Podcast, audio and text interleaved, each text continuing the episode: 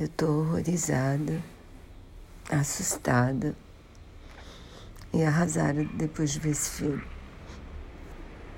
Esse filme conta a história de quatro amigos que são recrutados para sair da roça onde eles moram e para trabalhar em São Paulo. Teoricamente, uma super oportunidade para eles ajudarem a família e tal. Só que na verdade eles vão trabalhar num ferro velho como escravos, porque eles já chegam com uma dívida imensa, que é o dinheiro que os, as famílias deles receberam, o, a despesa de alojamento, que é super, hiper, super faturada, a despesa teoricamente também com as ferramentas que eles usam para trabalhar com sucata. O, o patrão deles é o Rodrigo Santoro e o Christian Malheiros é um desses quatro amigos.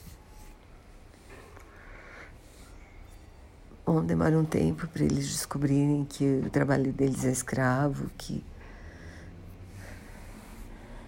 eles são mantidos lá, eles começam a ser mantidos lá sob ameaça.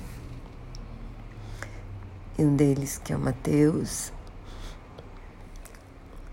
começa a pensar num jeito de, de colaborar até conseguir sair. Só que a história não vai mudando, vai mudando. E a gente vai vendo que tá todo mundo numa engrenagem que envolve muito dinheiro.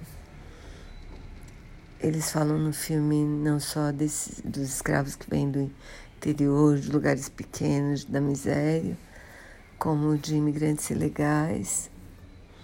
Gente, é pesadíssimo, pesadíssimo, pesadíssimo. Eu tô mais arrasada porque, assim, o diretor deu uma entrevista dizendo que ele se baseou em coisas que acontecem na minha cidade. Gente, é horrível, mas acho que esse filme é muito importante, sabe? Tem de ver.